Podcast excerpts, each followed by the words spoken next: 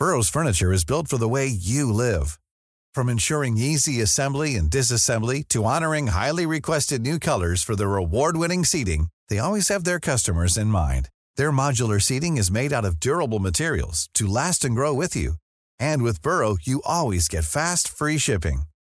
Get up to 60% off during Burrow's Memorial Day sale at burrow.com slash ACAST. That's burrow.com slash ACAST. burrow.com slash ACAST.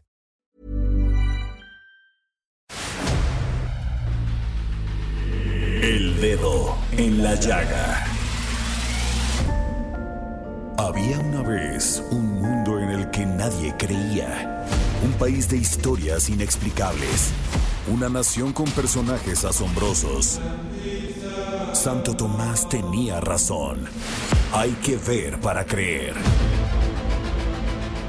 El México increíble. Las verdades que duelen. La voz de los que callan. El dedo en la llaga. Infórmate, diviértete, enójate y vuelve a empezar. El Heraldo Radio presenta El Dedo en la Llaga con Adriana Delgado.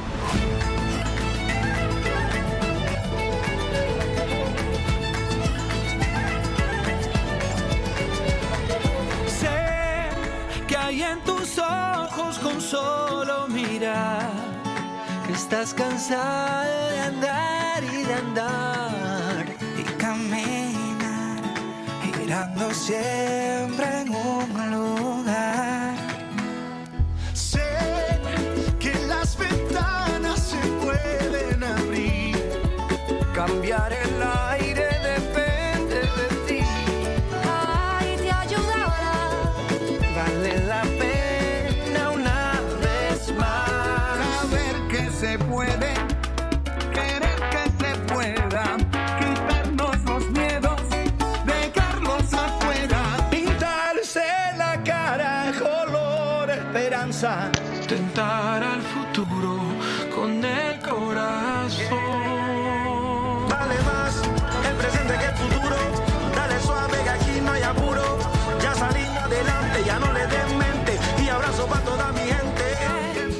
Así es, está usted escuchando esta nueva versión de esta mágica y maravillosa canción Color Esperanza. En esta nueva versión de la canción participan Camila, Camilo, Carlos Vives, Coti, Rubén Blades, El Cigala, Farruco, Fonseca, Rey, Río Roma, Talía, entre muchos otros. Y es que estos artistas pues decidieron grabar esta canción desde sus respectivas casas y decidieron contarle a sus fans esta canción que como su nombre lo menciona, regala la esperanza, ánimo y fuerza, fuerza para salir adelante y no darse por vencido. Todos estos grandes artistas buscan con esta canción recaudar fondos que se destinarán a la Organización Panamericana de Salud que trabaja para detener la propagación del virus y mitigar el impacto y las consecuencias del COVID-19 en la salud del continente americano. Muy buenas tardes, Jorge Sandoval, este lunes 18 de mayo del 2020. Muy buenas tardes, Adriana Delgado. Muy buenas tardes a tu auditorio que nos está escuchando en Monterrey, en el Estado de México, en Morelos, en Tlaxcala, en Querétaro, en Guerrero, Puebla e Hidalgo. También en la Ciudad de México, en Guadalajara, en Nuevo Laredo, en Tampico, en Tijuana, en Villahermosa, en Acapulco. Y a todos nuestros paisanos que están más allá en- de nuestras fronteras en los Estados Unidos, en McAllen y en Bronzeville. Y recuerden que si le quieren escribir a Adriana Delgado, le pueden escribir arroba Adri Delgado Ruiz. Arroba Adri Delgado Ruiz es su Twitter. Si no, mandarle un mensaje de voz o uno de texto en su WhatsApp, que es el 55 25 44 33 34. ¿Y el tuyo, querido Jorge? El mío es arroba Jorg Sant. Ahí estamos a sus órdenes, Adriana Delgado. Qué gran canción. Muy bonita canción, Jorge. Y decir que por, que por favor, si usted quiere saber todo de cómo se ha avanzado en esto del coronavirus, cómo se ha venido trabajando por las autoridades sanitarias, cómo se ha ido llevando las últimas noticias del coronavirus, no dejan de eh, meterse a nuestro micrositio del .com.mx. ¿Cómo se llama, Jorge? Efectivamente es el micrositio especial de coronavirus donde pueden encontrar toda la información más actual, minuto a minuto, que se le está dando seguimiento a esta gravísima pandemia mundial.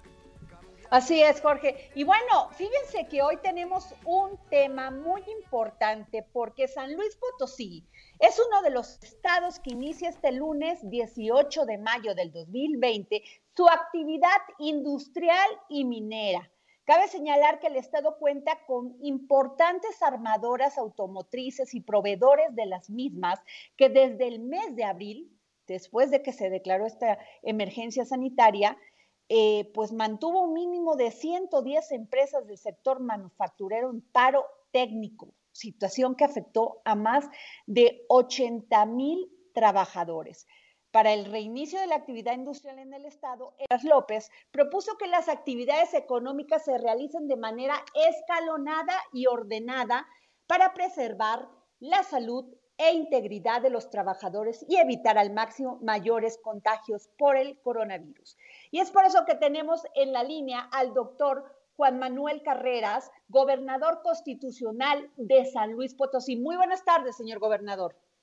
Muy buenas tardes, Adriana. Me da mucho gusto saludarte a ti y por tu conducto a todas las personas que nos hacen favor de escucharnos en este programa. Gracias, gobernador. Gobernador, ¿cómo va a ser esto de, del regreso pues hoy se, se, inició este regreso y cómo va a pues, estar no solamente el regreso de estas empresas como las armadoras, sino también el regreso de las, las, escuelas y todo esto que está usted haciendo y los apoyos que tiene para pues apoyar a las microempresas. Mira, Adriana, lo, lo comentaste tú muy bien. Yo creo que la clave de, de un regreso eh, de actividades de diversos tipos eh, está en que pueda ser, para que sea exitoso, está fundamentalmente en que sea escalonado y, y gradual. Eh, en este caso estamos teniendo, eh, como bien lo mencionaste tú el día de hoy, un inicio en las actividades, en tres actividades que ya se decretaron como esenciales, que son el sector automotriz, el sector minero y el sector eh, también de la construcción cosa que para San Luis Potosí resulta de la mayor importancia porque tenemos cerca de 130 mil trabajadores en este sector.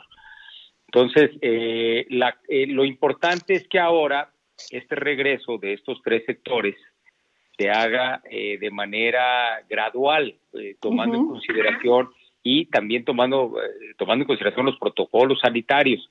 Las más interesadas, hasta donde hemos podido nosotros hacer una labor de contacto directo con las empresas son ellas mismas. Es Ajá. decir, ellas mismas saben que en la medida en que esto no genere un incremento eh, desmedido de contagios y pues también de, de, gente en los hospitales, esto se podrá seguir desarrollando poco a poco. Y eso es lo que estamos apostando todos, ¿no? Por el bien de, de las propias empresas y por el bien también de sus trabajadores. Oiga, eh, gobernador, ¿y qué, qué programas tuvo, o sea, tiene San Luis en el esquema fiscal para todas aquellas microempresas que pues, son las más dañadas? Sí, bueno, es, ese, es otro, ese es otro sector de la economía. Efectivamente, como bien lo mencionas, seguramente a partir de junio nos iremos poniendo de acuerdo para ir abriendo otros sectores eh, productivos. En este caso, eh, eh, lo, lo mencionas tú, hay pequeñas empresas sectores que trabajan por su cuenta o sectores informales que sin duda su capacidad de aguantar sin actividad económica es muchísimo menor que la de muchos otros sectores. Entonces, eh, hemos implementado al menos dos grandes medidas para ellos. Por un lado, eh, estímulos eh, de carácter fiscal con impuestos locales, particularmente el impuesto sobre la nómina, y eh, en donde no solamente eh, no hay que pagar por, eh, por espacios de cuatro meses y eh, también el tema de poder dar una parte en términos de generar más apoyos, okay. créditos. Entonces, eh, creamos fondos de contragarantía para que a través de créditos organizados con los propios sectores, pues se pueda tener acceso, ahora sí que digamos, a liquidez para poder aguantar y poder también, en su caso, reponer inventarios. Y, señor gobernador, eh, esto de la reestructuración de la deuda bancaria sin incrementar el saldo actual de la deuda pública, ¿a qué se refiere? que Mira, es una a lo que- propuesta. a lo- eh, déjame te comento, no solamente se espera una, es decir, al, al tú al dar un estímulo fiscal, pues claro que es un, eh, un ingreso que dejas de tener. Y también eh, es claro que la caída de las actividades económicas en general y también, vamos a ponerlo así, la caída del precio del petróleo, te pueden afectar en tus participaciones, independientemente de la presión que traemos todos los gobiernos locales al tener pues un gasto emergente en materia de salud. Es decir, hemos tenido que incrementar notablemente los presupuestos de este sector. Entonces, eh, dices, bueno, ¿cómo enfrentar esto? Adriana? Entonces, eh, yo creo que tienes que poner siempre encima de la mesa diversos instrumentos. Uno de ellos muy, muy, muy, muy bueno es la reestructuración de las deudas que tengas. Esto significa no, no pedir un peso más, sino simplemente reestructurar los plazos que tú tienes para comprar tiempo, que es lo mismo que está haciendo prácticamente todo el sector privado que tiene un apalancamiento financiero. De este modo, bueno, el propio banco garantiza la salud de su deuda y el y el y el, el, el- el acreditado, o sea, la persona que debe el recurso, bueno, pues también cuenta con un plazo de gracia en donde no tiene que desembolsar ese recurso para pagar esa deuda. Entonces, en el caso específico de San Luis, tienes que pasar inclusive por el Congreso del Estado y hoy presentamos eh, simplemente la solicitud para iniciar las negociaciones de la reestructuración de la deuda pública. Muy bien. Y estamos hablando con el doctor Juan Manuel Carreras, gobernador constitucional de Potosí. Doctor, o- este, Esteban Moctezuma dijo que no iba a haber regreso a clases, eh, Esteban Moctezuma, este, secretario de Educación Pública, que no iba a haber regreso a clases hasta que pues se garantizara un semáforo verde.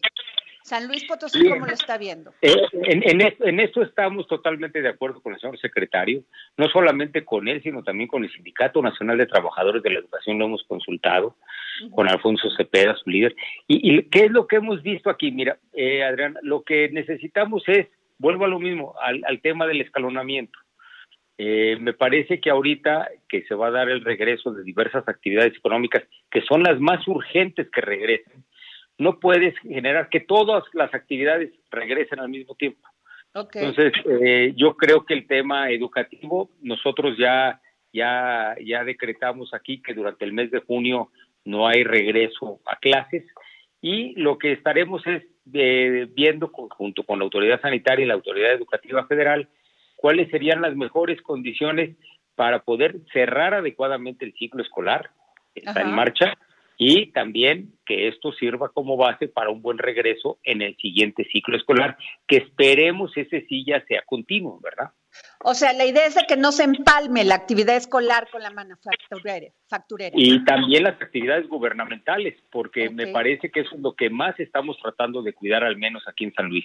Eh, reitero, tú lo dijiste muy bien al inicio de esta entrevista, Adriana, el tema es fundamentalmente el escalonamiento y la gradualidad, porque al final de cuentas nos, tiene, nos tiene que quedar claro que sigue estando eh, ahí presente el tema sanitario. O sea, Claro. la, la emergencia sanitaria sigue estando. Entonces, es cómo organizas un regreso sabiendo que tienes que eh, vivir en, en- en el margen y en los eh, espacios que te da esta emergencia sanitaria. Claro, gobernador, ¿y cómo le hizo usted? Porque San Luis Potosí fue uno de los estados que mejor control tuvo del manejo del COVID-19. Pues mira, ahí vamos. Yo te diría que es un esfuerzo de la sociedad primero.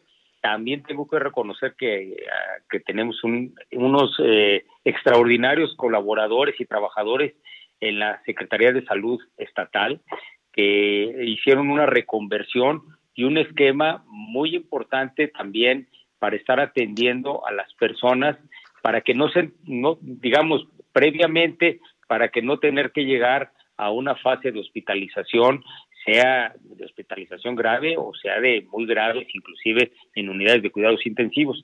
Entonces hemos podido tener esta capacidad que ya está construida, que además la tenemos que mantener, Adriana, porque Claro. en el marco del regreso de actividades, pues lo que sí se espera es una elevación de los contagios.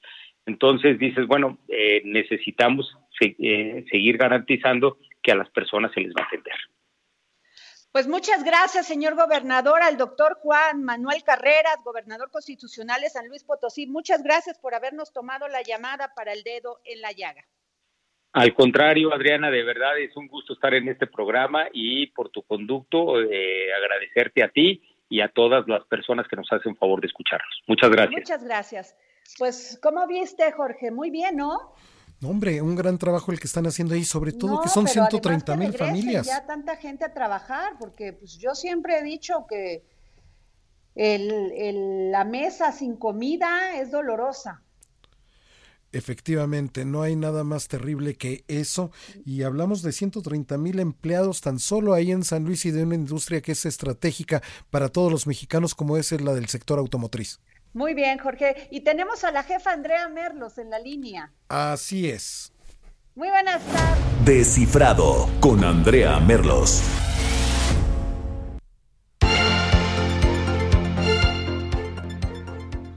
Andrea, ¿Nos escuchas bien? Yo los escucho perfecto. Pe- ¿Ustedes a ¿Cómo estás? Muy bien, jefa Merlos, adelante. Hola, Adri, Jorge, eh, saludos a todos los que nos están escuchando. Pues precisamente ahorita que escuché tu entrevista con el gobernador de San Luis Potosí, yo creo que él atina eh, junto contigo algo muy obvio que ha estado rondando en, en las en las mesas, en las casas de todos nosotros con este con esta nueva eh, normalidad, lo pongo entre comillas, que anunció el gobierno federal.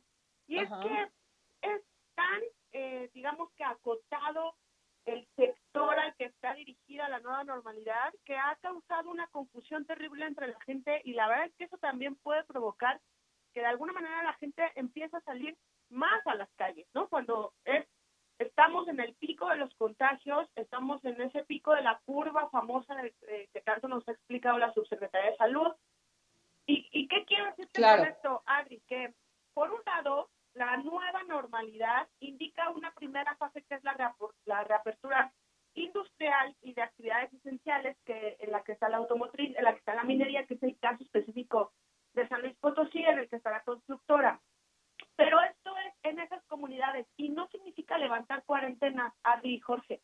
Significa que esta gente empiece a tener la movilidad para ir a una, a una planta, eh, ir a, digamos que a, la zona de trabajo, pero no para nada significa que ya puedan entrar a restaurantes, que se abran este, los comercios, digamos, grandes o que regresen a las actividades en las escuelas. Pero el lenguaje, Adri Jorge, no sé si coinciden desde el gobierno federal, sí ha sido como dirigido a ya estamos reactivando, me imagino así hasta como cuando te aplauden en la cara y te dicen, vámonos ya a trabajar, ¿no? Pero no, es un tema muy específico que tiene que ver con los municipios, la mayoría rurales, los municipios de la, de la Esperanza son casi en su totalidad rurales, Adri, y que sus actividades económicas tienen que ver con sus propios plantíos y con su propia forma de sobrevivir en niveles de pobreza que siempre como mexicanos nos han dado vergüenza históricamente que tengamos tanta gente tan pobre. Sin embargo, hay otros municipios, los menos, que tienen esta actividad laboral, industrial, automotriz, minera, constructora, en los que sí la gente va a empezar a salir. Y para eso, Adri, se instalaron algunos, y Jorge, se instalaron algunos protocolos de seguridad que incluyen, por ejemplo, lo básico que hemos visto en todos los lugares, que es que te tomen la temperatura, que eh, puedan tomar este, eh, la oxigenación, que te revisen síntomas y demás, pero ahora el protocolo instalado por el gobierno federal incluye, por ejemplo, salas de aislamiento. Incluye que tengas que tener un médico en las plantas industriales por si algo pasa, porque no podemos tomarlo a la ligera y el gobernador lo explicaba muy bien, tenemos que estar muy pendientes y eso sí recae, Adri, 100% en los dueños y gerentes de las empresas que se están reabriendo. La Claro. manera en la que vas a reorganizar a tus empleados A ver, para que es que yo creo que ya cambió todo, jefa Andrea. O sea, ahora tendremos que tener conciencia desde, desde las empresas, desde las escuelas, desde nosotros mismos en nuestras casas, de que ya el hábito de lavarnos las manos, de, de tener precauciones, cambió. Ya, o sea, ya se quedó. Así es. Y se quedó, yo creo que a un mediano plazo, o sea, ni siquiera eh, yo cuando lo comento en las juntas editoriales, eh, y tú yo creo que también lo ves con tu equipo, yo no veo de aquí a diciembre y quedándonos cortos que tú vuelvas a tener una oficina con 100, 200 empleados en, un mismo lugar, porque la cotidianidad, Adri, significa no solo estar en ese lugar, significa salir a comer, salir por un café, salir al súper, ¿no? O al, al- a las tiendas de conveniencia y cada salida y cada movimiento y cada, eh, pues digamos que cada plática, incluso con un compañero puede ser un foco de riesgo en el siguiente plano.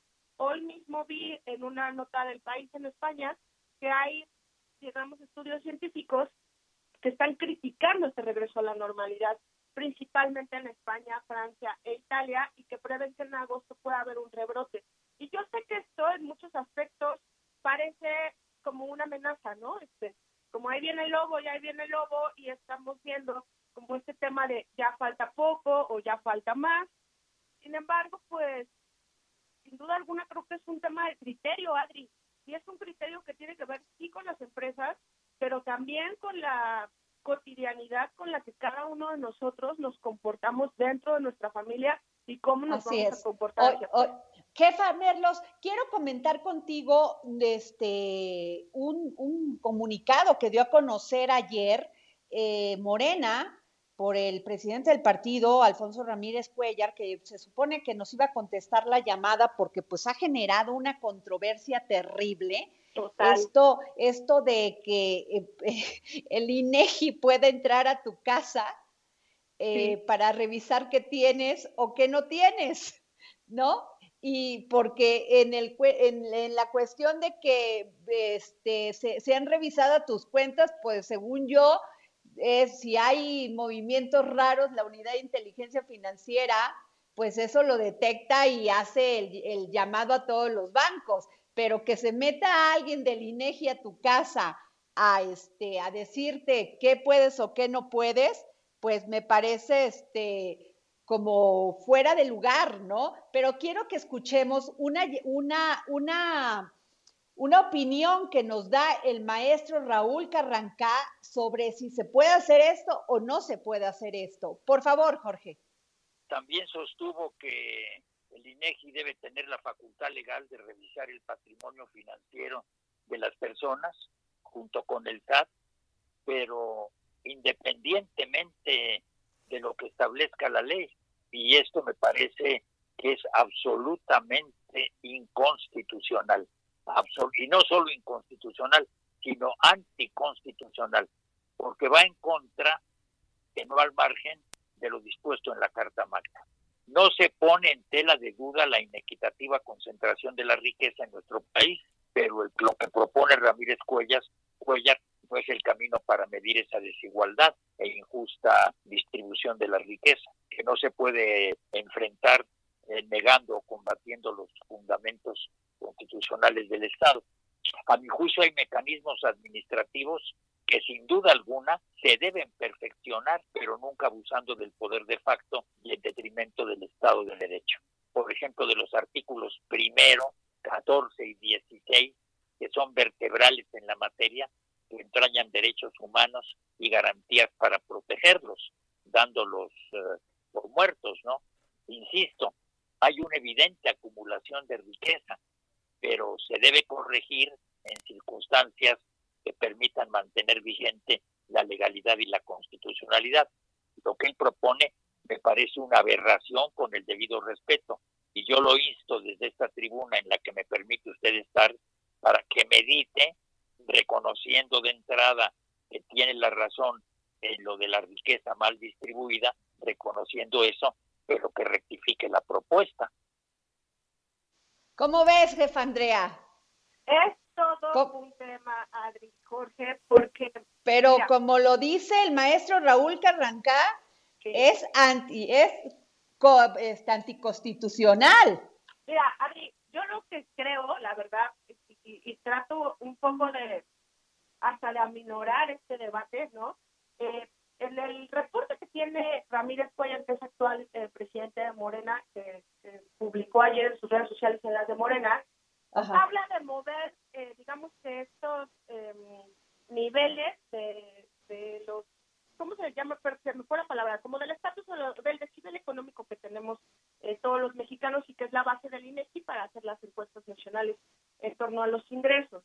Él, Ajá.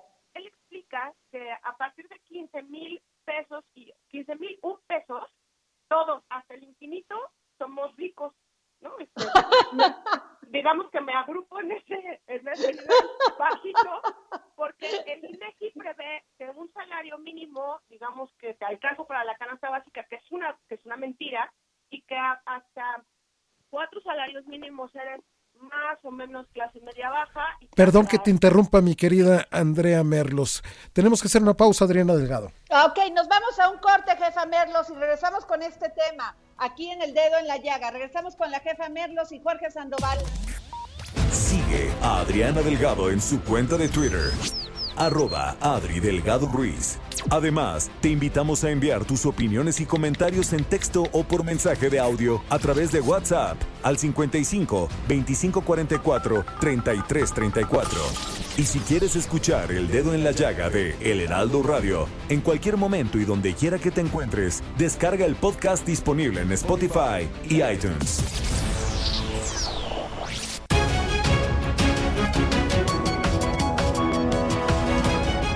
Bueno, regresamos aquí al dedo en la llaga y está en la línea el senador José Narro de Morena y tenemos también a, la jefa Andrea Merlos. Muy buenas tardes, senador. Gracias por contestarnos la llamada.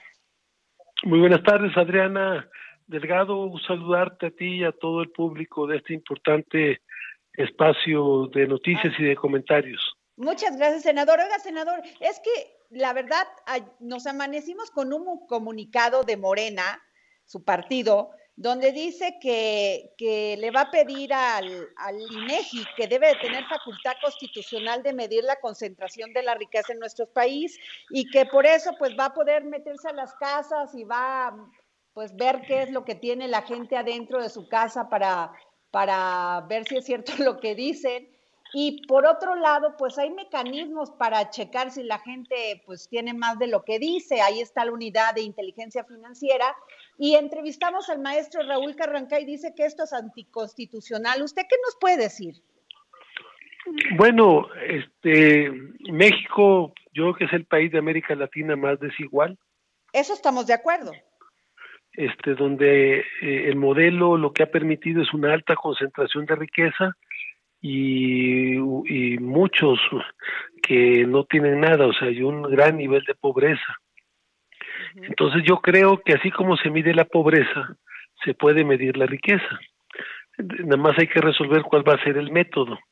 Y entiendo que el organismo adecuado debe ser el Ceneval y debe de ser INEGI para medir este, este esta situación este y poder hacer políticas públicas. Es claro que la información te debe de servir para impulsar políticas públicas para hacer de México un país más equitativo, más que tienda más hacia la igualdad, igualdad de derechos, pero también igualdad de posibilidades y de oportunidades de todos los mexicanos. Yo creo que es una buena propuesta. Creo que no se trata de allanar una casa, ni se trata porque legalmente no lo puedes hacer. Pues hay mecanismos para medir la riqueza eh, eh, y hay mecanismos para poder este eh, y para qué la quieres medir pues para hacer una poli para hacer políticas que te permitan construir un México más justo más equitativo donde más po- una parte mayoritaria o mayor de la población tengan acceso a las oportunidades y, de, y hacer de las oportunidades eh, eh, eh, una realidad. Porque tú puedes tener una misma oportunidad. Pues vamos dos jóvenes, dos niños a la escuela. Pues tenemos eh, la misma posibilidad, los, la misma oportunidad de ir dos, dos, dos gentes a la escuela, uno que tiene y otro que no tiene.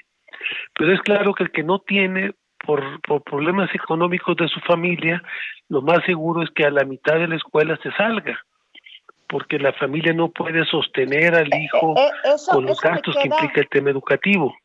Entonces tenemos la misma oportunidad, pero- pero no tenemos las mismas condiciones para aprovechar esas oportunidades. Se trata que a través de la política pública tengamos condiciones más o menos similares, condiciones más equitativas para que todos podamos hacer que esas oportunidades sean una realidad. Mire, todo estaba bien, o sea, está muy bien el boletín, pero me llam- nos llamó y ahí está la jefa a Merlos en la línea donde dice el INEGI debe entrar sin ningún impedimento legal a revisar el patrimonio inmobiliario y financiero de todas las personas. A ver, jefa Merlos. Hola, senador, ¿cómo está? Habla Andrea Merlos. Bien, Andrea, gusto saludarte, Andrea. Igualmente, gracias. Pues quiero hacerle dos preguntas que, que de verdad tienen que ver un poco con esto. Uno, ¿quién define cuánto es riqueza? Porque ya habíamos hablado que según los estándares del INEGI, arriba de 15 mil y un pesos hasta el infinito se consideran como rico y yo entiendo que esa división podría eh, hacerse y profundizarse más.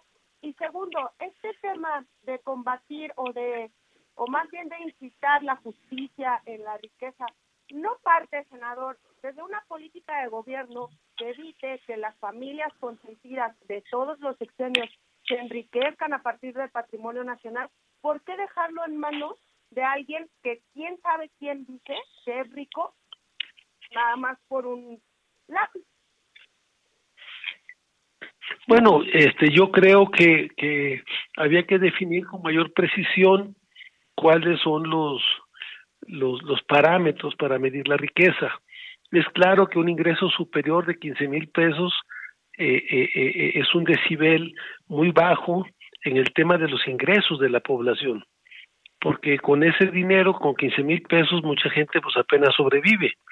No, no, no, no, no, no, le genera condiciones ni de derroche ni de riqueza. Entonces todo eso pues habría que había que definir con precisión ese término y, y creo que tampoco se puede medir la riqueza a partir de violentar los derechos de los ciudadanos. Así es. Entonces yo creo que sí creo que se puede medir y se debe de medir, sí creo que debe de servir para construir un México más equitativo y más justo. Eh, eh, eh, pongamos los países de, de- del norte de, Europa son países que tienen una mejor distribución de la riqueza y eso permite que la mayor parte de la población tien- tenga condiciones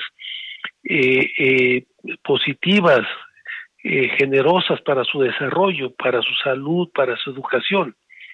Esto es muy importante para su vivienda.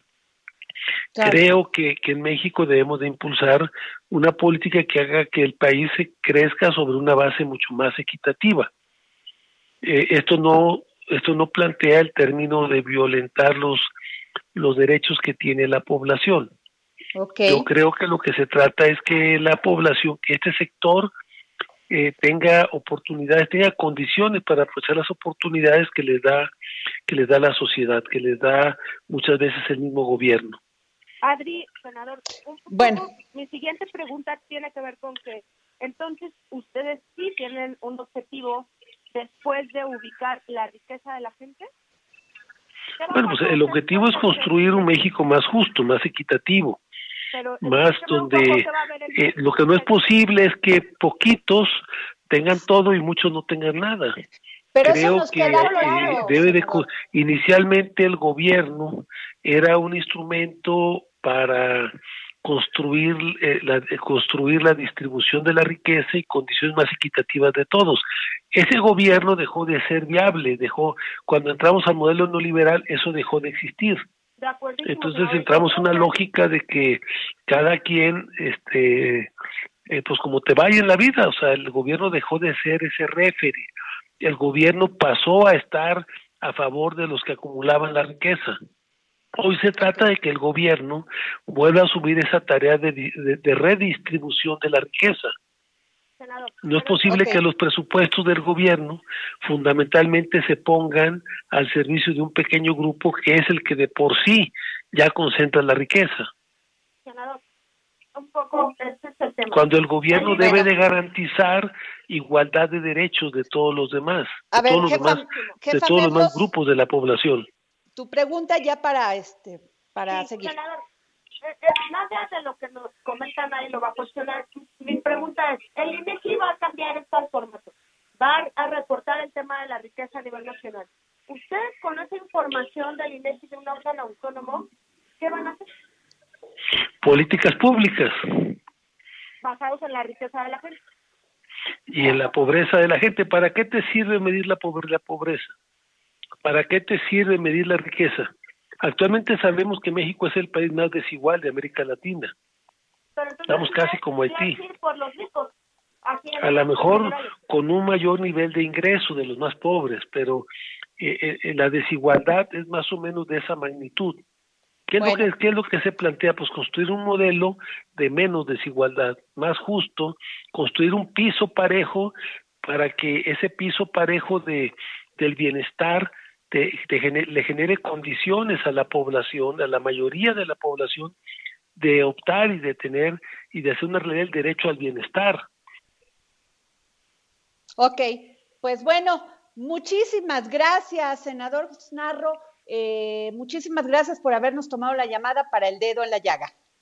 Muchas gracias, Adriana y Andrea. Muchas gracias a las dos.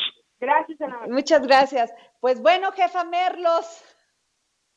Ay, Adri, es que son muchas dudas, porque al final, y tú y yo lo hemos hablado mucho Así es, y la gente así nos ha es. escuchado. El discurso entre pobres y ricos no nos lleva a nada. La, el tema es decir es que los ricos no deberían ser ricos y los pobres tampoco es, es real, nadie va a ir en contra de eso. Sin embargo, ¿por qué sembrar, digamos, estas diferencias y la responsabilidad de la gente que tiene dinero para salvar a los otros? Es un tema de, de políticas públicas y de errores que vienen de muchos años en este país, pero el discurso no nos va a llevar a nada, Adri. Y Pues sí, segundo, me queda está claro. Diciendo, está diciendo que sí quieren la encuesta para ejecutar nuevas este, programas y planes de gobierno. Entonces, las dudas que hoy explotaron en las redes de la gente, pues son ciertas. No, pero mira, lo eh, tienes to- toda la razón. Lo que sí me queda claro, ya él ya lo dijo también, es de que no pueden entrar a las casas y estar revisando a la gente a ver que si tiene chones de cuatro mil pesos o chones de 50 pesos. Ajá. Y, y también, y si sí los tienes, ¿qué? Porque si ese dinero tú lo construiste. ¿Sabes a quién? una ¿Sabes a quién? ¿Sabes a quién le va a ir muy mal? A Jorge Sandoval que se Ah. compra chones de tres mil pesos. No, es que es un absurdo. A mí me puede, a mí me pueden culpar por pro- pobreza inexplicable. Oye, pero jefa Merlos, muchísimas gracias por haber estado con nosotros y nos vamos con el maestro Luis Pasos, que ya lo tenemos en la línea. Hasta luego. Bueno, ¿Qué tal, Hola. Adriana? Mucho gusto saludarte. Luis, ¿cómo ves? Luis, Luis, el Luis Pasos, muy buenas tardes. Ay, se creo que se nos... Bueno, bueno, Piensan, sí, ¿me escuchas, verdad? Oh, ya, ya te escucho, por favor. Bueno, mira, hay quienes con la ideología que tienen, lo que acabo de escuchar, piensan que el Estado debe hurgar hasta tus calzones. Y eso es el socialismo real. Ese es el socialismo real, que tiene el poder de dirigir la economía y que el problema está en la evasión fiscal, cuando en México el problema está en el enrique- enriquecimiento de funcionarios, en el saqueo que hubo, por ejemplo, el sexenio pasado. Exacto. Eh, entonces, eh, eh, a los que debe buscar el SAT, a los que debe buscar el ellos, INEGI, es a ellos. es, es a los funcionarios, a los Claro. políticos que tienen una riqueza in- in- in- inexplicable, porque muchos de ellos nunca han trabajado, no saben lo que es pagar una nómina. No, Entonces, exacto. Ahí está el Luis. problema de México, no está en el ciudadano. Es que Entonces, realmente hubo, hubo funcionarios que vivían en una casita chiquita de acuerdo a su trabajo y después terminaron con mansiones. Creo ejemplos para que vaya a buscar el INEGI, el Ceneval, Claro. el SAT y Oye. todos los organismos que se puedan ir a, que puedan ir a, a, catearlos, pues ahí van a encontrar mucho. Mira, aquí yo estoy ahorita en Veracruz, conozco a los exgobernadores, conozco a sus familias y te puedo decir, yo vengo de una familia de empresarios, con mucho orgullo lo digo, y muchos de estos gobernadores en un negocio se han aventado más acumulación de dinero que lo que muchos em- empresarios en tres generaciones. Eso es criminal. Aquí en México, en Veracruz, decían que esto parecía La Habana, porque veías un edificio, este es de Fidel, esto es de Fidel, esto es de Fidel, oye, de Fidel Castro, no, de Fidel Herrera, el que fue gobernador, que ahora anda, anda muy mal. pero pues aquí ves una serie de edificios construidos que casi todos son lavadero de dinero de funcionarios. Tú sabes quiénes son los principales que pagan en efectivo. Son exgobernadores y altos funcionarios, y no de gobiernos pasados, también de este. Yo recuerdo que en Acapulco, en una ocasión, hablé con un vendedor de casas y eso, y me dijo, hay un gobernador que todos los fines de semana se viene a Acapulco y todos los fines de semana compra en efectivo un departamento. Oye, esos son los que deben investigar. El señor Pues sí. director de Pemex que cobraba un millón de pesos para dejar que los eh, proveedores lo vieran. Pues que sí. tuvo más horas helicóptero que cualquier presidente. Entonces, No, ese es es, el más de. México. Y- no le busquemos, verdad, como dicen, Exacto. Sí, te voy a decir un dicho un poquito grosero, no le busquemos chiches a las víboras. Sí, es- ya sabemos lo que es. Pues ¿no? sí, es que es cierto, Luis. O sea, de- hay demasiados casos donde podrían ir a buscar, pero eso de allanar una casa y meterse a tu casa No, y decirte, no, ay, usted tiene chones de tres mil pesos y, y ¿por qué tiene chones de tres mil y por qué tiene varios chones? Porque nomás debe de Pero, tener uno. pero es que eso es lo que está perjudicando al actual gobierno. Entre otras cosas, legisladores que no tienen una cultura financiera, que no saben lo que están diciendo o que lo están diciendo para crear un conflicto de clases, que es lo que ellos quieren, ¿no? Ricos contra pobres. Y, Sí, eso es terrible. y toda esa situación. Terrible. Pero vamos a nuestro tema, ¿no? A lo que tú Sí, me- por favor, di- dime, este, Luis. bueno, por favor, a tú me decías que compartimos algunos eh, videos que yo hice para mi clase de economía política. ¿no? Así es. Y ahí, ahí ponemos, eh, analizamos las políticas económicas que hay en México y en el mundo. Analizamos casos y analizamos principios. Entonces, algo que es muy importante es dejar claro que no hay una economía de izquierda o de derecha, una economía para países desarrollados o subdesarrollados. Lo que hay son principios económicos. En la medida que hay una ganancia, la gente produce. El mejor, eh, podemos decir, eh, luz y, y guía para lo que produzca son los precios. Entonces, Así todo es. esto yo se lo explico a mis alumnos, les hago ver que si hay un control de precios, eh, no se sabe qué producir y empieza la escasez. Eh, Si hay un control de cambio, empieza la escasez de dólares. Todas esas son políticas económicas y hay lugares en que lo podemos, eh, podemos decir, eh, reafirmar. Si tú vas a, a- a- Cuba, pues te das cuenta que hay escasez de todos los productos, que hay escasez de dólares y, sin embargo aquí traemos médicos cubanos que nos deben ayudar a luchar contra la pandemia del coronavirus cuando en Cuba no pueden con el SIDA, no han podido con la sarna, no han podido con eh, una serie de enfermedades que aquí ya se han controlado y que Claro. en, el, en el caso del coronavirus no hay ni agua como en muchas colonias pobres de México para lavarse las manos. Entonces, Claro. ¿cómo crees que esos 500 o 600 eh, médicos que hay aquí van a venir a enseñarnos? En- me han dicho doctores que esos tipos no llegan ni a los hospitales, están en, en- en hoteles muy buenos y les pagan tres mil, cuatro mil, cinco mil dólares al gobierno cubano. Muchos eh, lo comparan con una esclavitud moderna, pero esto viene a colación porque tenemos ejemplos en Cuba, en Venezuela, de a lo que lleva el control del Estado de todas las empresas, de toda la economía. Tú sabes que los presidentes de México, no hablo únicamente del actual, tienen más poder que, que el presidente de Estados Unidos, Trump. Trump no puede decidir dónde construir un aeropuerto, no puede Claro. decidir quién va a ser el director de las compañías petroleras, así todas las compañías petroleras son privadas y ganan dinero y dan la gasolina más barata que aquí. Entonces todo eso es lo que yo analizo en mi clase de políticas económicas y es de los videos que hice que te hice partícipe a ti. Ay, ojalá los, me, ojalá los pudieras transmitir en la web, este Luis Pasos. Sí, maestro los tengo en la web porque- y te los porque- mando a ti, tú puedes usarlos en lo que Ah, quieras. los puedo usar porque son una verdaderas clases Sí. maravillosos y yo te voy a pedir, querido Luis, que cada lunes nos puedas compartir una opinión si se puede y estás, este, estás, este, puedes contestarnos la llamada. Con mucho gusto, temas. con mucho, Adriana, tú sabes que con mucho gusto y te tengo afecto y así lo hacemos con mucho gusto. ¿eh? Gracias Luis, que- gracias al maestro Luis Pasos por haber estado aquí en el dedo en la llaga. Muchas gracias, maestro. Bueno, y nos vamos con Bernard, ya no me dijo el maestro, ya se fue, pero tenemos en la línea a Bernardo Noval. Este, Hola Adriana. Hola Bernie, ¿cómo estás? Bien, buenas tardes a todo tu auditorio. Me da gusto Bernardo saludarlos en Noma- este día de Noval. los museos. Columnista en el Heraldo de temas de maestro de, cos- de cuestiones de cultura. Por haber, por favor, dinos, ¿de qué se va a tratar hoy nuestro espacio?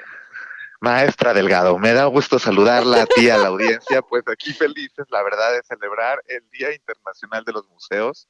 Y bueno, pues sobre todo, la propuesta es que el museo debe, pues, tornar sobre todo a ser una experiencia para los ciudadanos de cualquier ciudad.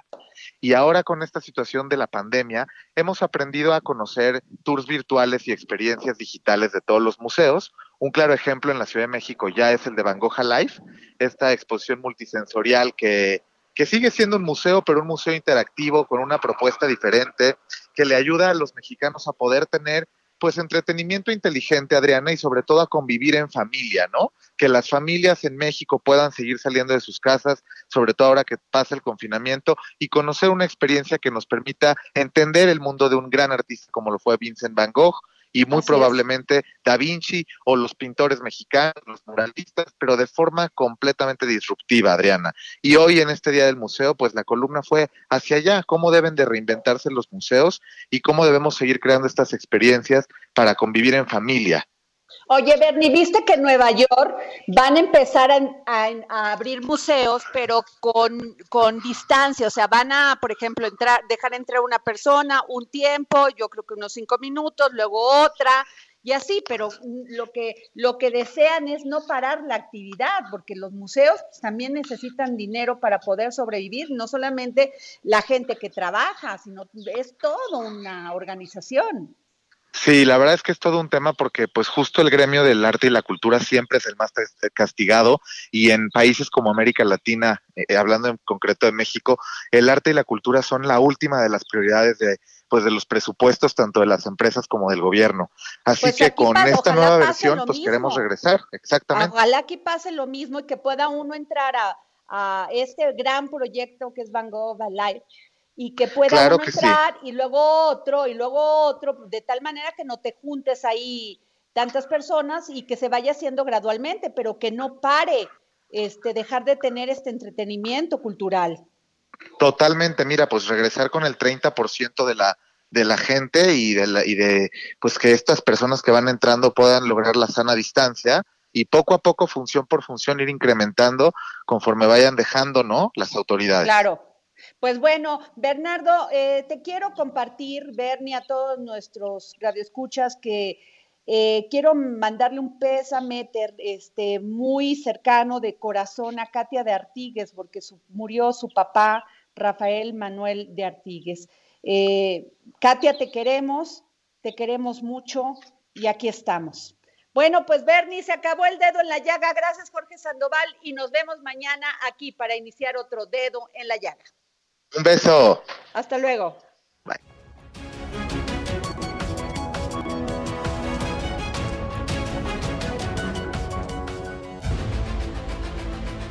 El Heraldo Radio presentó El Dedo en la Llaga con Adriana Delgado. Planning for your next trip? Elevate your travel style with Quince. Quince has all the jet setting essentials you'll want for your next getaway, like European linen, premium luggage options, buttery soft Italian leather bags, and so much more. And is all priced at 50 to 80% less than similar brands. Plus, Quince only works with factories that use safe and ethical manufacturing practices. Pack your bags with high-quality essentials you'll be wearing for vacations to come with Quince. Go to quince.com slash pack for free shipping and 365-day returns.